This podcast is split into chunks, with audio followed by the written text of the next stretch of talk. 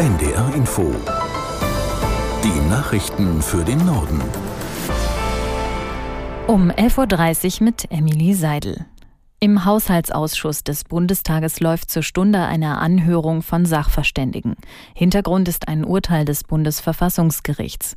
Karlsruhe hatte entschieden, dass ursprünglich für die Corona-Krise geplante Gelder nicht nachträglich für andere Zwecke umgewidmet werden durften.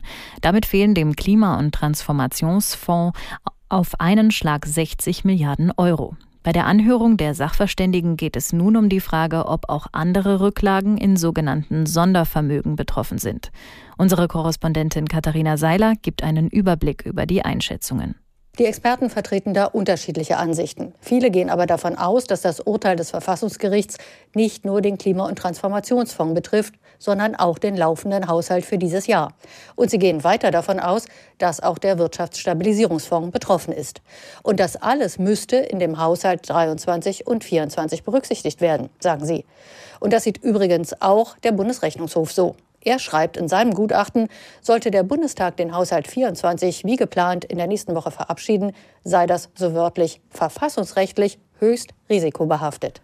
Wegen der unsicheren Lage hat Bundesfinanzminister Lindner schon eine Haushaltssperre für zukünftige Projekte verhängt. Zur Eröffnung der Deutschen Islamkonferenz hat Bundesinnenministerin Faeser dazu aufgerufen, sich gemeinsam gegen Extremismus und Demokratiefeindlichkeit zu stellen. Die Gesellschaft dürfe sich nicht spalten lassen und Antisemitismus nicht mit Muslimfeindlichkeit bekämpft werden. Jeder Einzelne trage Verantwortung dafür, für gemeinsame Werte einzutreten.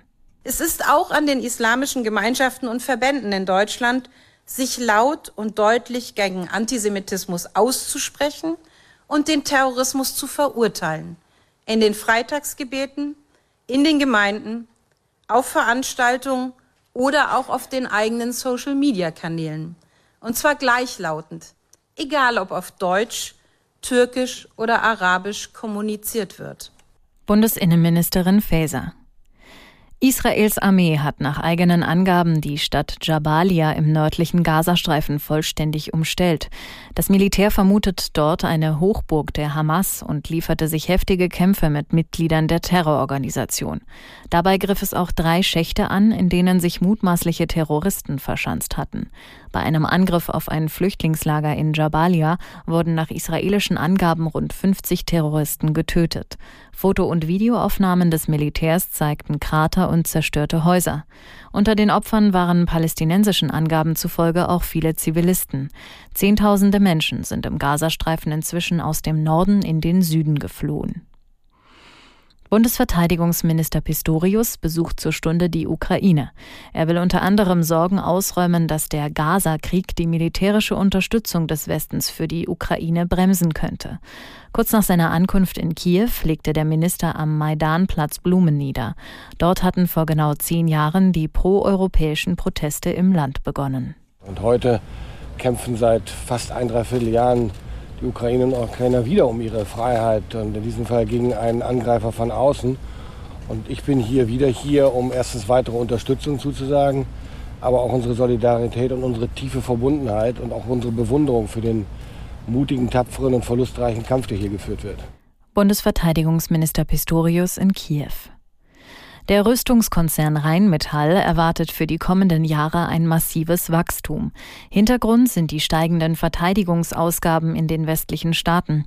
Wie das Unternehmen mitteilte, soll der Umsatz bis 2026 auf bis zu 14 Milliarden Euro pro Jahr steigen. Gegenüber den aktuellen Zahlen wäre das fast eine Verdopplung. Hauptwachstumstreiber sind demnach die Geschäfte mit Munition und Waffen, Fahrzeugsystemen und Elektronik. Das deutsche Historiendrama Die Kaiserin hat den International Emmy als beste Dramaserie gewonnen. Die Produktion setzte sich gegen die Mitnominierten aus Argentinien, Großbritannien und Südkorea durch. Aus New York, Antje Passenheim. Ungläubige Freude und irgendwann war die überwältigte Drehbuchschreiberin der frisch gekrönten Kaiserin Katharina Eisen dann so überwältigt, dass ihr die Worte fehlten. Das sei kein Film über eine Prinzessin, die einen Kaiser heiratet. Das sei ein Film über weibliche Führung und eine rebellische junge Frau. Die neue Interpretation des Sissi-Stoffs handelt von der Liebe und Ehe zwischen Elisabeth und Kaiser Franz und dem ständigen Ärger mit der Schwiegermutter. Stolze Nominierte für den angesehenen International Emmy waren auch drei weitere deutsche Produktionen. Das waren die Nachrichten.